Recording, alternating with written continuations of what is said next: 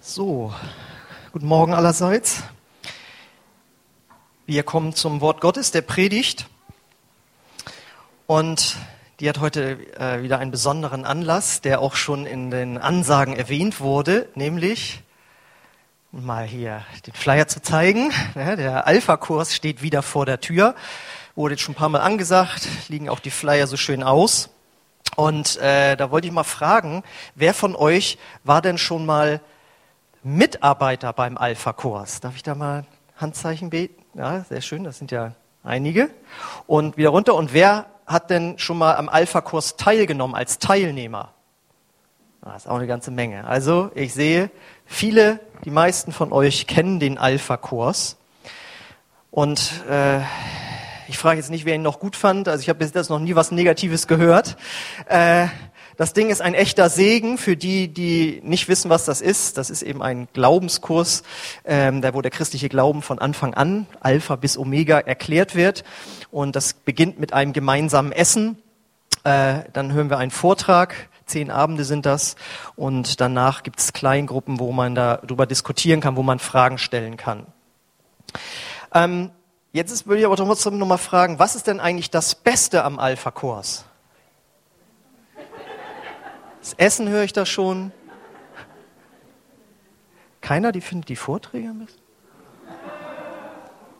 Ja, ja, genau. Alles ist gut, genau. Aber ich möchte noch eine Antwort euch in den Mund legen. Das Beste am Alpha-Kurs sind die Teilnehmer. Ja, das ist nämlich der Sinn des Alpha-Kurses, dass Menschen von Gott berührt werden. Also wenn wir hier nur gutes Essen haben und gute Vorträge und geschulte Mitarbeiter, die alles können, aber es sind keine Teilnehmer da, die das Evangelium dabei lernen, dann ist der ganze Alpha-Kurs nichts wert. Dann konnten wir uns auf die Schulter klopfen, wie schön wir das wieder organisiert haben und wie wir uns Zeit genommen haben, nach der Arbeit, nach dem Stress dann noch wieder hierher. Aber das Ganze lebt davon, dass Menschen dabei sind, die dann eben Jesus kennenlernen. Amen. Und ähm, jetzt ist ja der Alpha-Kurs so klasse, aber es ist trotzdem kein Selbstläufer. Die Gäste, die Teilnehmer kommen in der Regel nicht von alleine. Was haben wir schon alles probiert? Wir haben Zeitungsanzeigen ran, reingesetzt. Machen wir auch wieder, immer einmal. Wir haben es aber einmal gemacht. Noch vier Wochen bis zum Alpha-Kurs. Noch drei Wochen bis zum Alpha-Kurs, ja.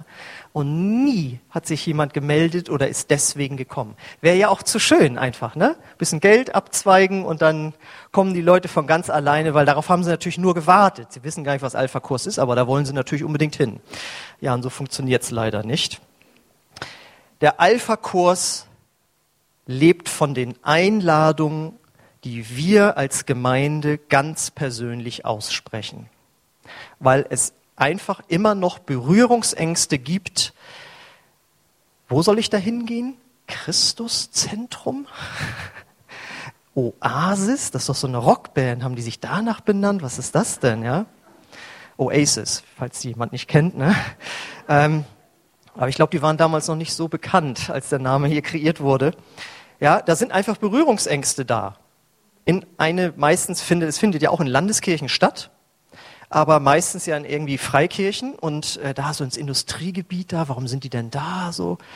Ja, weil äh, da hast du große Parkplätze, ne, zum Beispiel. Und da kriegen wir auch mal ein Gebäude, weil es kommen immerhin fast 120 Leute zum Gottesdienst, da brauchst du ein bisschen Platz, ja. Gut, das wissen wir alle, aber die Menschen wissen das nicht und denken, was ist das vielleicht Obskures? Ich weiß ja noch, als ich das allererste Mal in so eine Gemeinde gegangen bin, das war dann so hinterhofmäßig so, ja, und das war alles nicht so in so gutem Zustand wie hier jetzt. dann dachte ich so, also wer hier hingeht zum Gottesdienst feiern, der muss es wirklich ernst meinen. Ja? So underground-mäßig, so ein Feeling war da irgendwie. Ja, und äh, weil es eben von unseren Einladungen lebt, müssen wir auch immer wieder darüber hören. Habe ich das nicht letzte Woche auch schon gesagt? Das ist wie beim Thema Heilung. Auch da müssen wir immer wieder drüber hören, sonst werden wir keine Ergebnisse sehen. Und äh, bei dem Thema Menschen zu Jesus führen oder von Jesus weitersagen oder eben einladen, ist es wie mit Saat und Ernte. Wenn wir nicht aussäen, werden wir auch nicht ernten. Das heißt, wenn wir nicht Menschen einladen oder mit ihnen im Alltag über Gott reden, dann können wir nicht erwarten, dass jemand dann von 0 auf 100 sagt, das ist genau das, worauf ich gewartet habe. Sowas gibt es auch. Das sind dann die Fälle, die in den Büchern stehen und äh, auf den Konferenzen erzählt werden und so. Aber in der Regel ist es so, dass Menschen da erstmal rangeführt werden müssen. Ähm, jetzt hoffe ich, dass wenn ich darüber spreche heute, bei dir äh, die Motivationsfrage geklärt ist. Das heißt, wir laden ein zum Alpha-Kurs, weil wir den Kurs selbst gut finden, weil wir Vertrauen haben darin, dass dort was Gutes angeboten wird, aber vor allen Dingen, weil wir eben Menschen zu Jesus führen wollen. Wir wollen das gerne, wir müssen das nicht. Der eine oder andere muss das immer mal wieder hören, aber darüber wird es heute nicht gehen. Ja, ich hoffe, dass diese Frage für dich sich irgendwann mal klärt. Wir laden ein, weil wir es wollen, nicht weil wir es müssen. So, und wenn man die Frage mal für sich geklärt hat, ich will das gerne, kommt natürlich sofort die Frage als nächstes, aber wen? Wen könnte ich denn bloß einladen? Dafür wollen wir vielleicht heute auch noch beten, aber auf jeden Fall auch in den Kleingruppen beten, dass Gott uns Impulse einfach gibt, Menschen, an die wir gar nicht denken. Ich werde nicht müde, immer wieder die Geschichte von Sabine zu erzählen, die Gott fragte, wen soll ich denn einladen? Und auf einmal gibt der Heilige Geist den Gedanken, deine Nachbarin.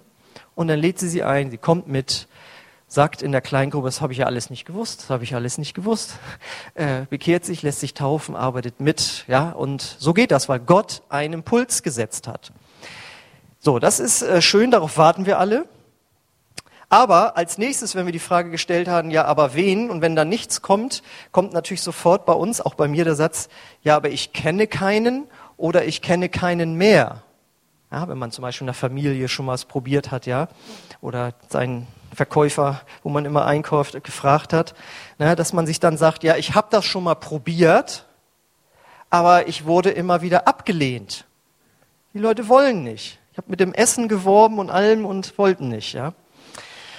Und deswegen glaube ich, dass wir für dieses Dilemma, in dem wir stehen, wir haben das beste Produkt, das die Weltgeschichte je erlebt hat, anzubieten, nämlich das Evangelium von Jesus Christus. Es gibt nichts Besseres. Und die Menschen wissen aber mit diesem Geschenk nicht spontan immer was mit anzufangen. Ja, in anderen Religionen kann das ganz anders sein. Die wissen, dass sie verloren sind, wenn sie in die Ewigkeit eingehen, weil sie, ihnen klar wird, es gibt dort eine Gottheit, es gibt etwas Übernatürliches. Ihr wisst ja, ich glaube, man spricht nur von zwei Prozent Atheisten auf der Welt. Ja, und wir leben in einem Land, das atheistisch geprägt, geprägt ist, ja. Aber in den meisten Teilen der Welt glauben die Menschen an etwas Übernatürliches, an eine Gottheit. Und sie wissen, auch wenn sie diese Gottheit nicht genau erfassen können, sie können diese Maßstäbe nicht wirklich erfüllen. Und wenn dann jemand kommt und sagt, du, diese Gottheit, dieser Gott ist zu uns gekommen und hat dich erlöst und du musst es nur noch annehmen, dann sind die teilweise ganz schön happy und es geschieht eine richtige Erweckungsbewegung. Gut, das sind die Träumereien aus anderen Teilen der Welt. Wir sind hier in Deutschland in unserem Wohlstand. Äh, das finden wir super, da wollen wir auch nicht weg. Aber wir haben eben diese geistliche Dürre. Und die muss eben durch Aussäen überbrückt werden, sag ich mal so. Ja, wir müssen auf den harten Boden äh, in, reinsäen und dann werden wir irgendwann auch eine Ernte sehen. Und dazu brauchen wir eine langfristige Strategie. Und die habe ich jetzt euch heute mitgebracht. Mhm. Spannend, ne? Die habe ich mir auch nicht selbst ausgedacht. Ich war neulich auf einer sehr guten Konferenz im Ruhrgebiet äh, und da war ein Pastor, wo sollte er anders herkommen als aus Amerika? Genau, und äh, die haben dort eine Kirche gebaut, die nicht so, wie es sonst oft in Amerika ist. Da gibt's ja ganz Riesengemeinden und die wachsen ganz schnell und das besteht halt darin, dass viele Christen aus anderen äh, Nachbarorten kommen und die, die wandern dann immer hin und her, ja, weil es in Amerika sehr, sehr viele Christen gibt. Ähm, aber die sind ganz maßgeblich dadurch entstanden und gewachsen, weil wirklich Menschen, die noch nicht mit Gott leben, äh, dann zu ihm gekommen sind. Das war die Exponential-Konferenz. Ähm, so, und da habe ich etwas kennengelernt und das hat mich gleich angesprochen. Da dachte ich, das muss unsere Gemeinde auch unbedingt hören. Und äh, da lernst du jetzt was fürs Leben. Das, denke ich, das hält fürs ganze Leben, wenn wir das jetzt verinnerlichen. Und so heißt die Predigt heute gemäß dessen, was ich dazu gehört, gelernt habe. Bless. Das kommt natürlich aus dem Englischen. To bless heißt segnen. Ja, und wenn ich, ich habe das dann einfach mal so genannt, bless Ausrufezeichen heißt eben segne. Aha, was soll denn dahinter sich jetzt verbergen? Ja, das ist einmal ein Wort, segnen, jemanden segnen, aber es ist in diesem Fall auch ein sogenanntes Akronym. Wow. Das bedeutet, dass jeder Anfangsbuchstabe eine Bedeutung hat. Wir sehen mal die nächste Folie. Das ist jetzt aus dem Englischen, aber gleich kommt die Erlösung auf Deutsch. Äh, das B steht für Begin with Prayer, also beginne mit Gebet. Das L steht für Listen, also zuhören. Das E steht für Eat Together, zusammen essen. Das S steht für Serve, es serve, also nicht surfen, sondern surf, dienen, diene. Und das letzte S steht für Speak, sprich. So, und jetzt habe ich gedacht, Mensch, wie kriege ich das bloß übersetzt? Und äh, habe da so ein bisschen rumgeschoben und dann ging das auch. Mal die nächste Folie bitte, habe ich mir gedacht, das geht so. Also beginne mit Gebet, das war noch einfach. Listen, habe ich mir gedacht, lieber erstmal zuhören. Essen bleibt gleich. S steht für sei behilflich, also dienen. Und das letzte S dann auch wieder einfach für sprechen. Und während ich mich nun mit der Predigt beschäftigt habe, dachte ich, wow, das sind ja fünf Dinge, da passen eigentlich so diese fünf Aufträge rein, von der wir ja hoffentlich öfters jetzt schon in der Gemeinde gehört haben. Ihr wisst noch, jaget, Jüngerschaft, Anbetung, Gemeinschaft, Evangelisation und Dienst. Äh, passt da so mit rein, werde ich immer so mal erwähnen. Und jetzt werde ich euch dazu was sagen, was diese, was das für eine tolle Strategie denn jetzt sein soll, was das jetzt bedeutet für uns. Also wir fangen mit dem B an. Beginne mit Gebet. Und zu Gott zu beten, auch für andere Menschen, ist ein Teil des Auftrages der Anbetung, die wir Gott gegenüber haben. Und da habe ich auch einen Bibelvers dabei, 1 Timotheus 2, 1 bis 4, den kennen wir, haben wir vor ein paar Wochen schon mal gehört. Vor allem anderen fordere ich euch auf, für alle Menschen zu beten.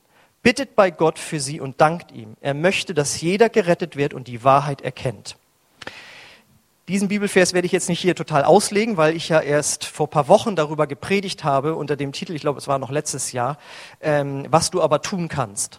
Nämlich für Menschen beten, dass sie eine Offenbarung darüber bekommen, wer Jesus Christus ist. Weil das kannst du mit dem Verstand nicht vollkommen begreifen, dass das der Sohn Gottes ist, dass der vor 2000 Jahren gelebt hat, von einer Jungfrau geboren wurde, dann für deine Sünden, die du 2000 Jahre später begangen hast, gekreuzigt wurde und dann am dritten Tage von den Toten auferstanden ist. Und nebenbei noch ist übers Wasser gelaufen, hat Wasser in Wein verwandelt, Tote zum Leben erweckt, alle Kranken geheilt und so weiter. Das ist schon harter Tobak äh, für jemanden, der so rational äh, geprägt ist wie hier die meisten Deutschen. Und deswegen brauchen diese Menschen, denen wir Jesus nahebringen sollen, unser Gebet, damit sie von Gott eine Offenbarung bekommen, wer Jesus wirklich ist. Das ist das eine. Darüber haben wir die Predigt gehört, werde ich nicht nochmal wiederholen. Das andere ist aber, dass wenn wir beten für Menschen, wir erwarten können, dass Gott eben so einen Impuls gibt, lade doch den oder die mal ein. Ja, ähm, dass Gott Ideen gibt, worüber man mit jemandem sprechen kann mit wem man sich mal wieder treffen sollte, dass er einem Menschen aufs Herz legt, wen man eben einladen sollte. Und Jesus Christus hat ja regelmäßig gebetet, das lesen wir immer wieder in den Evangelien. Er zog sich zurück, war die ganze Nacht allein, stand morgens früh auf. Er hat immer wieder gebetet. Das heißt, er war ein Mann voller Gebet. Und wenn du voller Gebet ist, bist, dann äh, bekommst du auch viele Impulse von Gott. Und so ist es ja zu erklären, dass er durch die Stadt geht und äh, alle sehen Jesus Christus hier, ne, er läuft da so rum und dann ist da ein Mann auf dem Baum und er kennt den bei Namen auf einmal, weil Gott ihm den offenbart. Er sagt, hier Zachäus, komm vom Baum runter, mit dir muss ich heute mal zum Mittag essen. Und dann ist er da mit ihm zusammen und Zachäus beschließt, Jesus Christus nachzufolgen, weil er einen Impuls von Gott bekommen hat, also Jesus jetzt. Ja? Vom Heiligen Geist hat er den bekommen. Ähm, oder als er mit der Frau am Brunnen spricht, ja, die, seine Jünger gehen in die, in, in die Stadt zum Einkaufen. Er sitzt da, kommt mit einer Frau an am Brunnen. Er spricht mit ihr und erzählt ihr auf einmal Dinge aus ihrer Vergangenheit, sodass sie merkt, das ist ein Prophet, das ist übernatürlich, was der zu sagen hat, weil er voller Gebet war. Und das ist etwas, das müssen wir uns immer wieder neu vornehmen. Wie oft haben wir da schon in den letzten Jahren Predigten drüber gehört und dann haben wir es auch drei Tage irgendwie praktiziert. Jetzt, ich sage jetzt speziell für Menschen zu beten.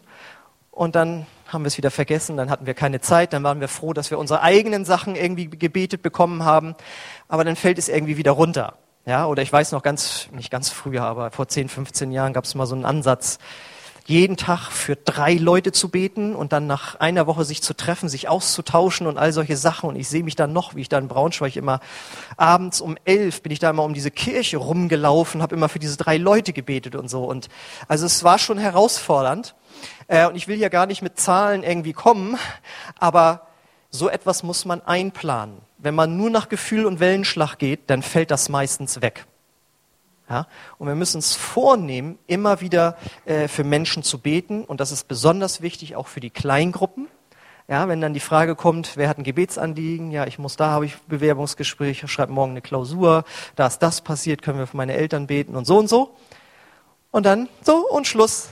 Und am Ende merkt jemand, vielleicht gar keiner, ich merke das manchmal, wir haben gar nicht für irgendwelche Menschen gebetet, die Jesus noch gar nicht kennen.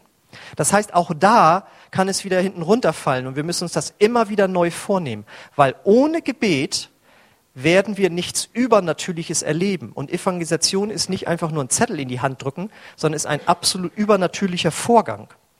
Und das, denke ich, da sage ich jetzt nichts Verkehrtes oder, über, oder äh, Übertriebenes, wenn ich sage, das muss zu einer lebenslangen und auch für eine Gemeinde zu einer längeren Strategie dazugehören, dass man für Menschen betet, persönlich und auch in Kleingruppen. Ich denke, da sind wir uns alle einig. Amen. Amen. So, jetzt kommt aber das nächste, das L. Lieber erstmal zuhören. Haben wir auch einen Bibelvers? Denkt nicht nur an eure eigenen Angelegenheiten, sondern interessiert euch auch für die anderen und für das, was sie tun. Und als ich das las, dachte ich, das ist ja Jüngerschaft pur. Weil mal von sich weggucken und nicht nur die eigenen Probleme immer wieder durchwälzen und nur darauf warten, dass man endlich mal seine Probleme und Herausforderungen anbringen kann oder was man alles Gutes geleistet hat im Leben und gerade letzte Woche und so, da einfach mal zurückzuhalten und sich zu fragen, hat der andere vielleicht auch was zu erzählen? Das ist also Jüngerschaft und äh, gehört mit dazu. Und ähm, das fällt natürlich schwer, Jetzt habe ich hier mal negative Charaktereigenschaften benannt, aber das fällt schwer, wenn man als Christ voll Feuer für Jesus ist. Und wer voll Feuer für Jesus ist, der liebt nicht nur Lobpreis oder in der Bibel lesen oder sowas oder auf eine Konferenz fahren, sondern der brennt dafür, dass Menschen Gott kennenlernen, weil sie ohne Jesus mit ihren Sünden verloren sind. Wenn das nicht stimmt, dann brauchen wir die ganze Sache mit Ostern und dem Kreuz und Jesus wurde geboren. Das können wir alles vergessen, weil Jesus ist nicht zu Weihnachten gekommen, um uns erst Weihnachtsstress zu bescheren und uns dann wieder Frieden zu geben in der Weihnachtszeit. Ja, so wird das ja gepredigt, so ein Unsinn. Sondern Jesus ist gekommen, um zu retten Menschen, die verloren sind. So, und wenn du das im Herzen hast und für Jesus brennst, dann ist es eigentlich normal, wenn man mit Menschen zusammenkommt, die Jesus noch nicht kennen, dass man sich fragt, wie kann ich dem jetzt irgendwie diese Botschaft bringen? Das fällt einem dann schwer, da erstmal zuzuhören. Leicht fällt es einem, wenn man sowieso eher lauwarm in seinem Wandel mit Gott ist, dann ist das nicht an erster Stelle. Dann kommt das, ja, ja, stimmt, evangelisieren müssen wir auch, schon tausendmal gehört. Ähm, es geht mir nicht darum, wenn ich sage, lieber zuhören, dass wir uns jetzt irgendwie anbiedern und jetzt nur in den Themen der Welt irgendwie verlieren, ja, äh, sondern es geht darum, den anderen wertzuschätzen in sein, mit seinem Leben und was er zu sagen hat und was ihn bewegt. Und dann müssen wir auch nicht so schnell wie möglich auf den Punkt kommen, wie man das früher so gelehrt wurde. Wie kann ich jetzt irgendwo noch schnell einhaken, um noch eher Jesus reinzubringen? Äh, früher war das so, so schnell wie möglich auf den Punkt kommen und jetzt ist eigentlich mehr so, hat sich die Sichtweise durchgesetzt, bekehre nicht, bekehre nicht, sondern lebe. Ja, dieses Buch von Bill Heibels. Oder Beziehung kommt vor Bekehrung. Ja, das ist schon mal eine große Erkenntnis. Und warum ist das so? Wer redet denn schon gerne mit Menschen, die er nicht besonders kennt? Und wenn man nicht den anderen überhaupt nicht kennt, was ihn bewegt, dann kannst du nicht sagen, dass du ihn kennst. Ja? Also wie, warum, wir glauben, dass jemand, der uns nicht wirklich kennt, mit uns über private Dinge spricht. Das erwarten wir ganz gerne so. Das machen ja die Zeugen Jehovas zum Beispiel. Die klingeln an, einfach an der Haustür Und ich weiß nicht, ob die wirklich glauben, dass wir auf sie gewartet haben. Wahrscheinlich nicht. Die erleben ja auch viel Ablehnung, aber sie lassen sich nicht beirren irgendwie. Und erwarten jetzt, dass der normale Deutsche an der Haustür mit ihnen über ihren Glauben spricht. Was in Deutschland nun mal einfach Privatsache ist. Ja, in Amerika ist es schon wieder anders, aber auch wenn du nach Afrika oder auch wenn du mit Moslems sprichst, die sprechen total gerne und offen über ihren Glauben. Das ist eine, eine andere Kultur, aber hier in Deutschland ist das eben so. Und das können wir eben nicht erwarten, dass Menschen sofort über so ein für sie intimes Thema irgendwie sprechen. Und deswegen geht es darum, erstmal dem anderen zuzuhören, ihn kennenzulernen und zu erfahren, was ihn bewegt und einfach auch Gemeinsamkeiten finden. Und das ist nebenbei bemerkt auch ein ganz hervorragender Tipp für Menschen, die sagen, ich habe ja gar keine Freunde. Ich, mich, für mich interessiert sich irgendwie keiner. Das kommt immer mal wieder in Gemeinden durch, dass Menschen sich beschweren, warum sie denn jetzt nicht eingeladen wurden oder warum sie immer übersehen wurden. Und der ganz heiße Tipp ist, fang einfach an, dich für den anderen mal zu interessieren. Ihn mal anzusprechen, ihn mal einzuladen, das wird dein ganzes Leben revolutionieren. Ja? Also es ist nicht nur ein Tipp für Langzeitstrategie, Evangelisation, sondern auch fürs eigene Leben. Deswegen ist es eben auch Jüngerschaft. So, und wo kann man das am besten machen, dass man jemandem zuhört, dass man ihn kennenlernt? Jetzt kommt's, indem man zusammen isst. Und deswegen kommt der nächste Punkt jetzt. Essen. Und das ist ja der Auftrag Gemeinschaft, ganz klar. Das heißt, sein Haus zu öffnen. Und da lesen wir in Römer 12, 13, seid gastfreundlich und öffnet für Gäste euer Haus. Und äh, als ich das so gehört habe, Gott hat mich da immer mal wieder darauf aufmerksam gemacht, ich glaube, dass eins der, das, das am meisten unterschätzte Potenzial, wie man Menschen Gott nahe bringen kann. Erstmal ganz zeitlich. Wir sagen doch oft, keine Zeit. Wo soll das noch reinpassen, jetzt noch mit jemandem irgendwie groß mich zu treffen oder zu reden? Und dann sagte der Sprecher, wie oft isst du denn so am Tag? Und in der Regel so dreimal, ja. Und wie viele Tagen in der Woche isst du denn? Ja, so in der Regel siebenmal. Ja.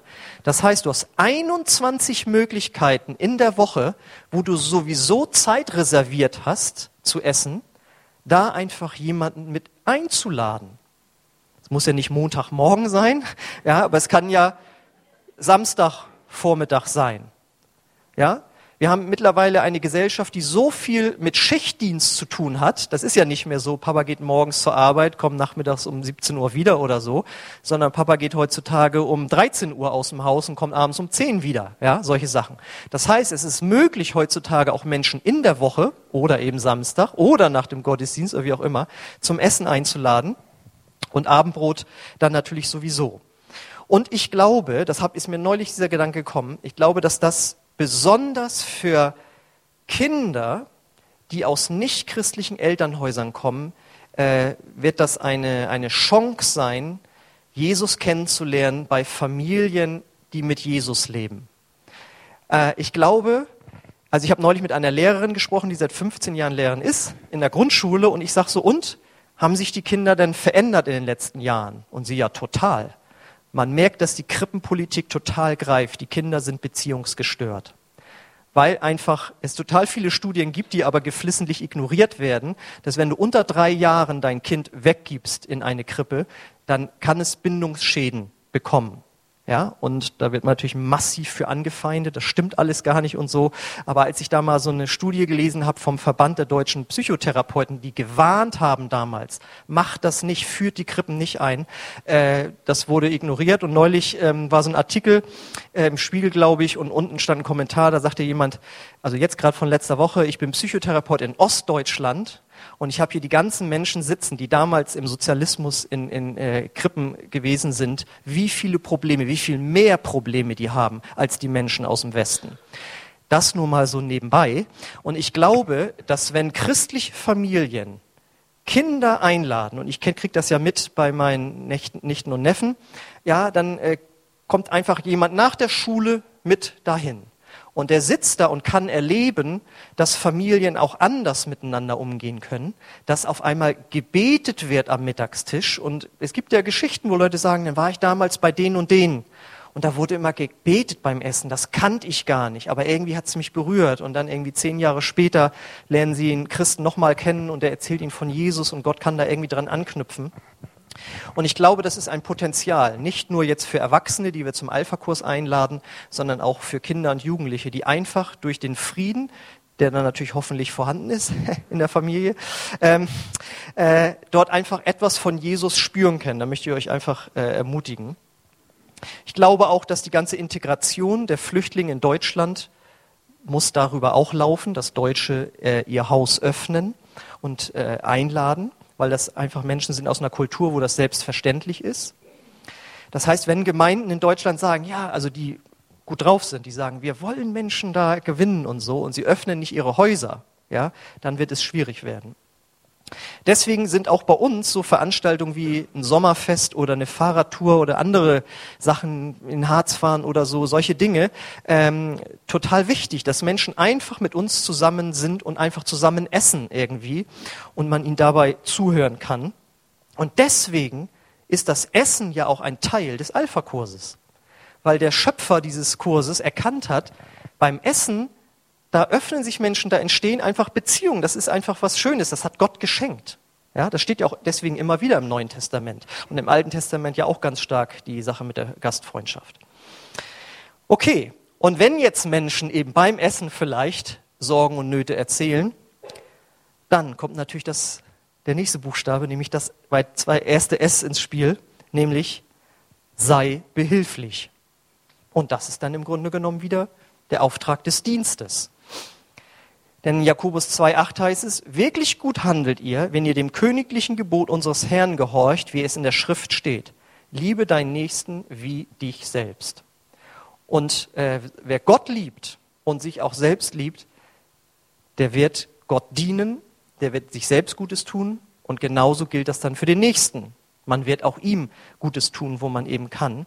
Wenn man jemanden liebt, dann dient man ihm auch. Ja, es heißt in Johannes 3,16, der berühmteste Vers, denn so sehr hat Gott die Welt geliebt, dass er seinen Sohn gab. Also bei Gott hat Liebe zu einer Aktion geführt, nicht nur ein betroffenes Mitgefühl. Ja, ähm, kennen wir so Aufrufe und alle Menschen gehen verloren und dann weinen manchmal einige sogar. Aber dann sagt Gott, und jetzt müssen wir eine Aktion bringen, um diesen Glauben umzusetzen.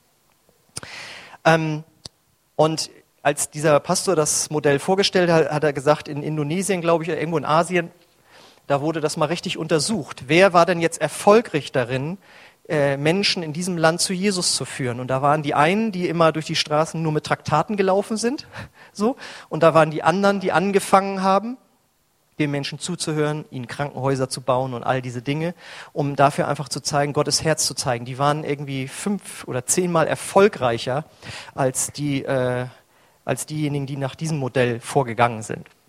Genau. Und deswegen ist ja auch so gut und wichtig, dass wir den Anziehungspunkt haben, wo einfach Menschen gedient wird, dass man merkt, die können nicht nur beten, äh, weil sie das natürlich nicht verstehen. Beten ist super und machen wir noch zu wenig, aber äh, das ist ein wichtiges Aushängeschild da für uns. Und äh, du hast sicherlich viele Möglichkeiten im Alltag. Bei deinen Nachbarn kannst du sehen, da ist die alleinerziehende Mutter überfordert. Du könntest sagen, bring das Kind doch dann und dann so und so lange zu mir. Ja, oder äh, was du immer in deinem Leben wahrnimmst, auf der Arbeit oder wo du bist, wo jemand in der Not ist und du dich anbieten kannst, dann erfüllst du diesen Auftrag. Ja, und äh, jetzt könnte man meinen, jetzt kommt als letztes die Sache mit dem Sprechen. Da, äh, das ist also das zweite S. Das ist aber nicht so gemeint. Es heißt zwar am Anfang Begin with Prayer, das, das stimmt zwar so, aber es geht eigentlich darum, dass dieses Bless-Modell äh, du er hatte als Vorschlag gemacht, versuch doch jeden Tag einen dieser fünf Dinge zu tun. Und sprecht einmal in der Woche, konntest du was aus diesem Modell anwenden. Und vielleicht hast du mit niemandem über Jesus geredet und hast nur gebetet. Oder du hast jemandem zugehört. Oder du hast jemanden gesegnet. Oder aber natürlich auch, du konntest sofort mit jemandem ins Gespräch kommen. Das ist dann eben jetzt die Evangelisation im engsten Sinne. Markus 16, 15. Und er sprach zu ihnen, geht in die ganze Welt und predigt das Evangelium der ganzen Schöpfung. So, und da steigen dann einige sofort aus und sagen, ja, predigen kann ich ja nicht. Das kommt aber, weil du denkst, predigen würde bedeuten, hier oben zu stehen und mit einem Mikro was zu sagen. Aber äh, predigen bedeutet, dass du ganz in ganz normalen Worten jemandem erklärst, was das Evangelium bedeutet. Und ich hoffe, dass du das kannst. Kannst du das Evangelium, die frohe Botschaft, kennst du die überhaupt?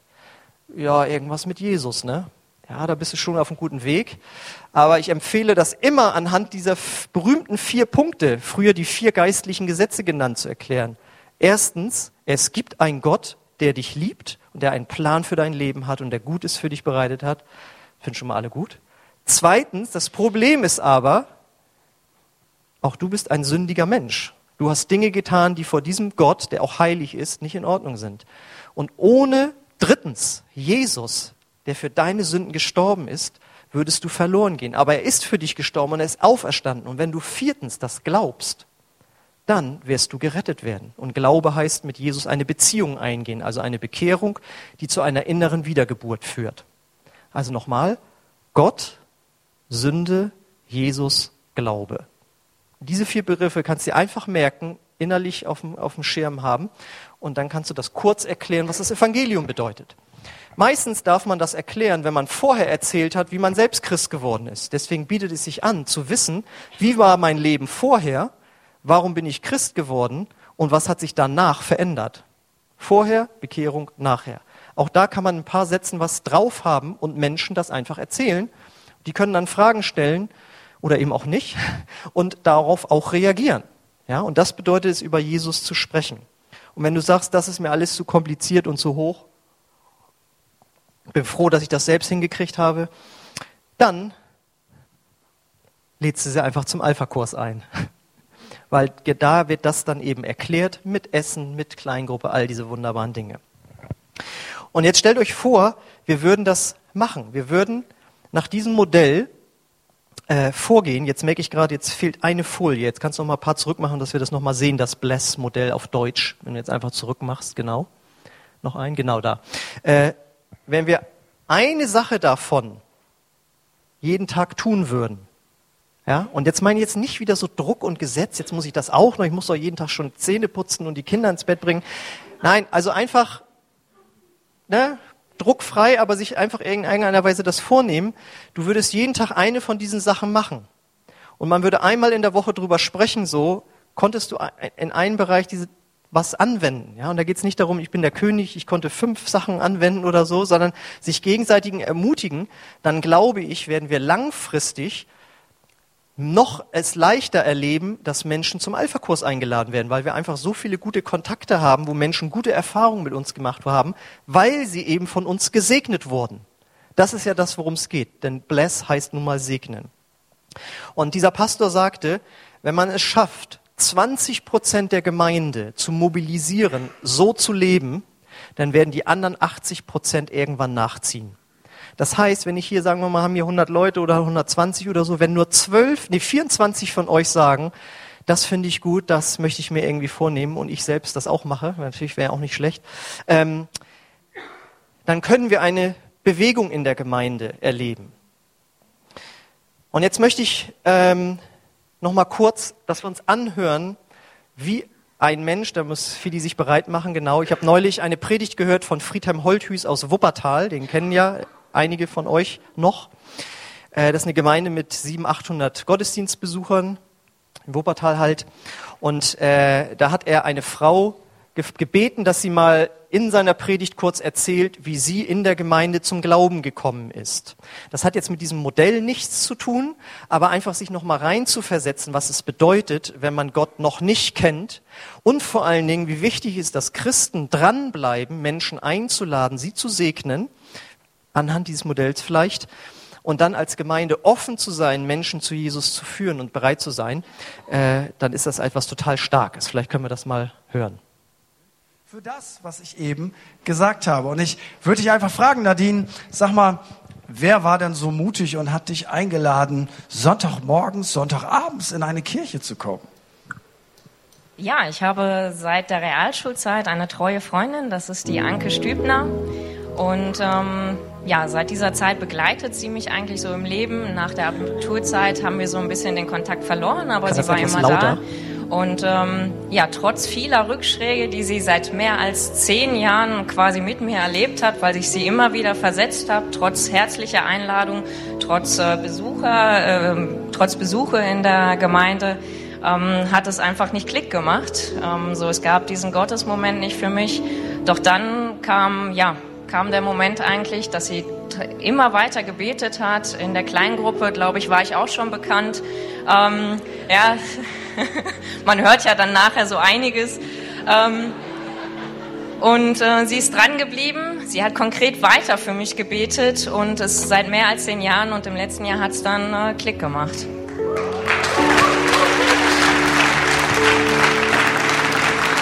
Nadine, für diejenigen von uns, die so alte Hasen sind, die seit Jahren Gottesdienste besuchen, ähm, die können das manchmal nicht immer nachvollziehen. Wie hat sich das denn für dich so angefühlt, in einen Gottesdienst zu kommen?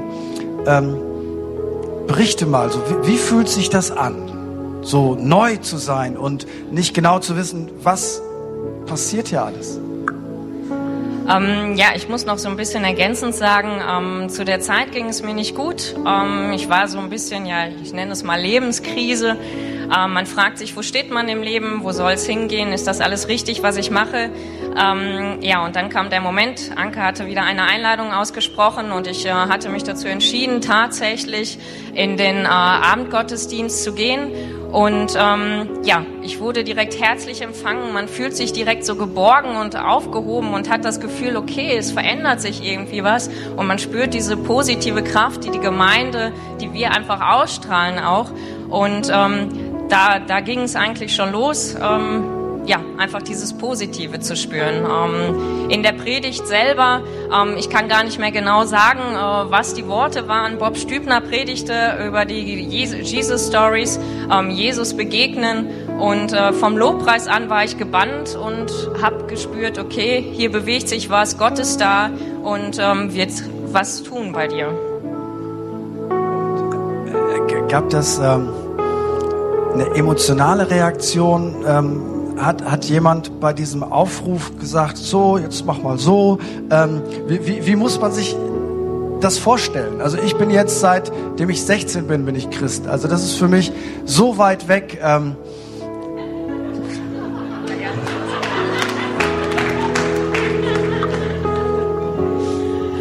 Ja, also ähm, auch wenn man noch so schüchtern ist oder sonstiges, ähm, man spürt einfach so sehr eine Erleichterung im Herzen. Man spürt, dass Gott etwas verändert, dass er einen zu einen zieht.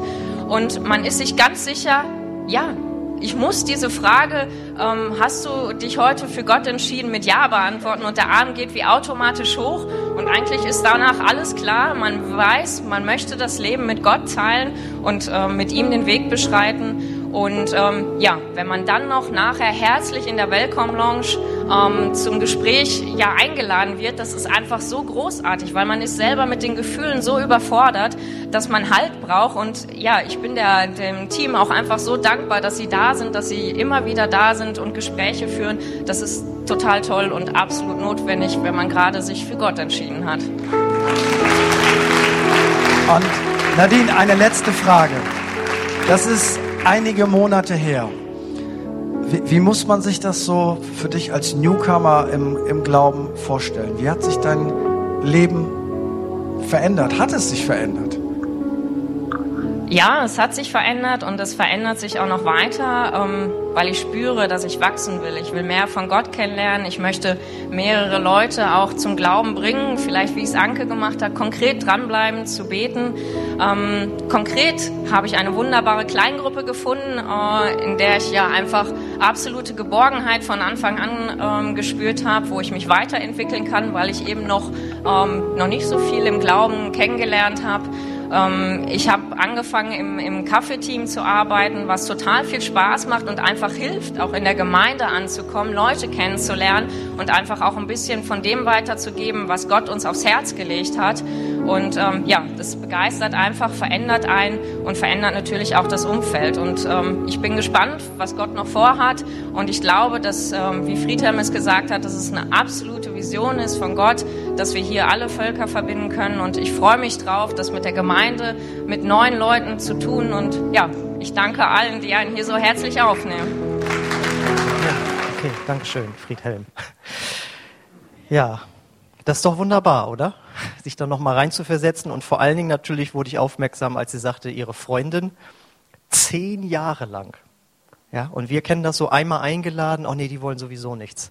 Ja, und äh, dran geblieben, auch in der Kleingruppe gebetet und nach zehn Jahren, und du siehst, da ist ja wirklich was passiert, da ist ja jemand ergriffen. Der ist jetzt nicht bekehrt und bleibt jetzt im Stuhl sitzen, sondern möchte jetzt wirklich was machen für Gott und brennt für Gott und möchte jetzt andere Menschen wieder zu Jesus führen. Und das ist äh, das Schöne und ich glaube, dieses Modell äh, kann uns dabei helfen, weil Gott möchte, dass wir Menschen ganzheitlich dienen, um dadurch ihr Herz für Jesus zu gewinnen. Und jetzt die Frage, weil wir ja nun vor diesem Alpha-Kurs stehen, in fünf, sechs Wochen oder wann das ist, ähm, für wen kannst du bis dahin ab, ab jetzt ein Segen sein, vielleicht dadurch schon, dass du ihn einlädst?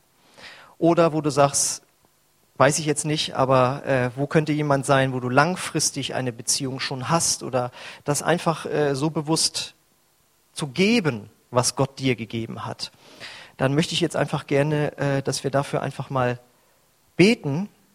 Jeder auf seinem Platz, vielleicht kannst du kurz kommen, dass wir ein bisschen Musik haben und du einfach auf deinem Platz dir von Gott jemanden zeigen lässt. Äh, da muss man nicht in Ekstase geraten, sondern einfach Gott, Gott, wen könnte ich einladen? Wen könnte ich segnen? Und der Heilige Geist wird nicht drei Stunden sich bitten lassen, sondern es dauert in der Regel drei Sekunden, wenn nicht sogar noch schneller, dass er zu dir spricht. Und so danke ich dir, Jesus, jetzt, Herr, für dieses Wort und dass du uns dieses ja, biblische Modell im Grunde genommen schenkst. Und ich bete jetzt für jeden, der hier ist, der Jesus schon kennt und sich hier zur Gemeinde hält, dass du ihm einfach und auch mir zeigst, wen er oder sie einladen kann zu diesem nächsten Alpha-Kurs. Komm, Heiliger Geist, und Lege uns einfach Menschen aufs Herz, Herr. Herr, ich bete auch, dass du jetzt einfach sprichst und zeigst, welchen Menschen man oder Menschen man langfristig ein Segen sein kann, wie man sie segnen kann, Herr, durch Gebet, durch Dienst, durch Gemeinschaft, durch darüber sprechen, durch ihn dienen. Ich bete, dass du hier Menschen uns aufs Herz legst, der die von dir durch uns gesegnet werden sollen, Herr, sodass wir ein Segen sind, Herr. Herr, ich bete auch für jede Kleingruppe, die wir hier in der Gemeinde haben, dass dort einfach auch neu dieses Feuer entsteht. Ja, wir wollen für Menschen regelmäßig beten und wenn es Jahre dauert. Herr, zeig uns dort einfach, wie es für uns am besten ist in jeder Kleingruppe, dass es abwechslungsreich ist, dass es äh, nicht abgehakt wird, sondern lebendig ist, Herr. Ich bete um deinen Segen für jede Kleingruppe in diese Richtung, Herr, wie die, jede Kleingruppe ein Segen werden kann. Okay, und ich lade uns ein, dass wir jetzt aufstehen. Und ich möchte natürlich auch fragen, bist du schon von Gott gesegnet worden in der Weise, dass er dir deine Sünden vergeben hat? Das hat er am Kreuz, aber hast du es bereits angenommen, indem du Gott, Jesus Christus, dein Leben übereignet hast? Du hast es gerade gehört dort in dieser Geschichte von dieser Nadine. Und so gibt es Hunderte und Tausende von Menschen, die jedes Jahr zu Gott finden, die Gott als Vater kennenlernen, die Jesus als ihren Herrn kennenlernen und wenn du diese Erfahrung noch nicht gemacht hast, wenn du sagst, ich möchte das aber, dann möchten wir hier jeden Sonntag die Gelegenheit geben, dass Jesus in dein Herz kommen kann, um dein Herz zu reinigen von deiner Schuld und dir eine neue Lebensperspektive geben kann, weil er dich von neuem machen will innerlich durch seinen Heiligen Geist. Und das ist, du bist nur ein Gebet von Gott entfernt aber es ist eine Lebensentscheidung auf jeden Fall, die das ganze Leben beinhaltet und umfasst. Und vielleicht bekommst du schon länger hier in diesen Gottesdienst und du hast es auch schon länger gehört, dass danach gefragt wurde. Aber wir werden nicht müde, das immer wieder zu fragen und auch dazu einzuladen und die Chance zu geben, hier in diesem Land, wo wir frei unseren Glauben ausleben dürfen, dass du eine Entscheidung treffen kannst, Jesus als Herrn und Erlöser anzunehmen und während unsere Augen geschlossen sind, möchte ich einfach fragen, wer ist heute Morgen hier, der diese Entscheidung treffen möchte für Gott? Und wenn du das bist und dich das betrifft, dann bitte ich dich, dass du einfach kurz äh, als Zeichen für Gott und auch für mich einfach kurz deine rechte Hand hebst, als Zeichen, hier bin ich, ich möchte Jesus Christus nachfolgen. Wer ist heute Morgen hier, der diese Entscheidung treffen möchte? Dann heb einfach kurz deine Hand und wir werden gemeinsam beten für dich, dass Jesus in dein Herz kommt. Halleluja. Wenn du das möchtest, gib Gott ein Zeichen, eine Antwort und wir werden dich in dieses Gebet mit einschließen. Okay. Ich lade uns ein, dass wir jetzt gemeinsam ein Gebet sprechen, wo wir Gott eine Antwort geben auf diese Predigt. Und äh, du musst das nicht mitbeten, aber du kannst das mitbeten. Ich sage, bete jeden Satz einzeln vor und dann kannst du sagen, ja, das kann ich mitbeten, da möchte ich Ja zu sagen. Und äh, auch wenn du Jesus noch nicht kennst, kannst du auch dieses Gebet mitsprechen, wenn du es als Zeichen siehst, Gott näher zu kommen. Vater, ich danke dir für dein Wort. Und dass du mich zu einem Segen machen möchtest. Weil ich selbst von dir gesegnet wurde. Führe mich mit Menschen zusammen, für die ich ein Segen sein kann. Ich möchte, dass es ein Lebensstil von mir wird. Danke für deinen Heiligen Geist, der, der mir dabei hilft. Amen. Amen. Ja, und so möchte ich den Gottesdienst schließen, wie immer mit der Einladung, wenn du Gebet haben möchtest, dann sind hier Geschwister da, die für dich beten möchten, auch wenn dich Eindrücke angesprochen haben, auch was über die Predigt natürlich hinausgeht, auch wenn du körperlich krank bist. Äh, Jesus möchte dich heilen und äh, hier sind Geschwister, die für dich beten. Dann komm einfach jetzt gleich nach vorne. Und ich möchte den Gottesdienst schließen äh, mit dem Segen Gottes und die Gnade unseres Herrn Jesus Christus und die Liebe Gottes und die Gemeinschaft des Heiligen Geistes sei mit euch allen. Amen. Amen.